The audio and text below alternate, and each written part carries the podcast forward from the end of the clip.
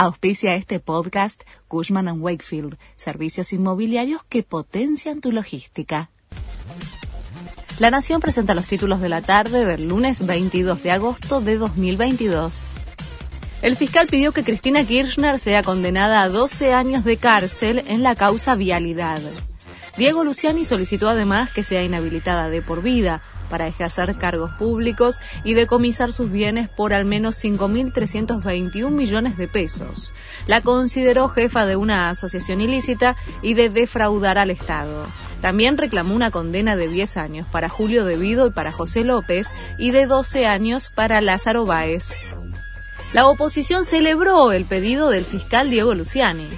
Mario De Negri, María Eugenia Vidal y Patricia Bullrich, entre otros dirigentes, se manifestaron a favor del pedido de condena de la Fiscalía para la vicepresidenta.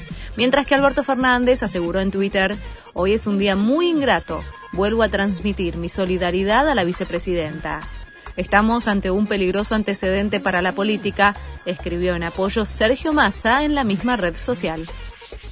El tribunal rechazó la solicitud de Cristina Kirchner para ampliar su indagatoria. La vicepresidenta había instruido a su abogado para que pidiera una audiencia para mañana. Sin embargo, el presidente del tribunal informó que no harían lugar al pedido y de este modo no le permitieron declarar. La primera ministra de Finlandia reveló el resultado de su test de drogas. Sana Marín informó que fue negativo. La líder había quedado envuelta en una polémica luego de que se viralizaran imágenes de ella de fiesta y bailando con amigos.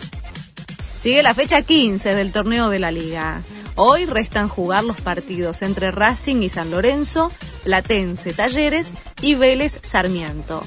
Mañana termina la fecha con tres partidos. Este fue el resumen de Noticias de la Nación.